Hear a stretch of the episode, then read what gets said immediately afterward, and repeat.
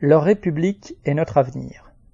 Faute de pouvoir défendre un policier trop visiblement assassin, la droite, l'extrême droite et les macronistes semblent avoir trouvé leur héros républicain en Vincent Jeanbrun, le maire de La les Roses, dont le domicile a été attaqué.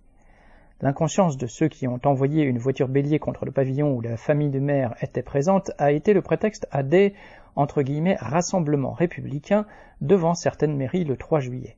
Devant celle de la Roses, la droite s'affichait en rang serré et laissait libre cours à son habituelle campagne contre les immigrés, les pauvres, les jeunes et surtout ceux qui réunissent ces trois qualités unanimement traitées de sauvages. Ils sont évidemment rejoints, si ce n'est précédés, sur ce terrain par l'extrême droite, tout plumage confondu.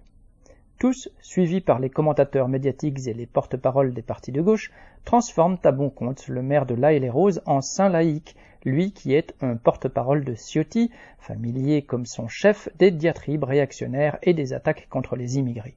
Cette campagne politique voudrait faire oublier l'assassinat d'un garçon de 17 ans et ce qu'il révèle du comportement de la police. Leur ordre républicain tant vanté, c'est la toute-puissance des corps de répression, la richesse éhontée de la classe dominante, la relégation de la classe travailleuse dans les cités dortoirs et les quartiers pourris. Dans ces conditions, l'émeute, qu'on appelait sous les rois entre guillemets émotion populaire, et qui revenait à chaque mauvaise récolte, est la règle et non l'exception.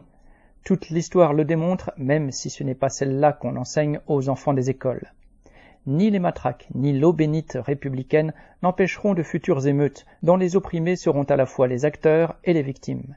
Elles ne s'arrêteront que lorsqu'une fraction suffisamment importante des travailleurs, organisés en partis révolutionnaires, offrira une perspective à tous les exploités.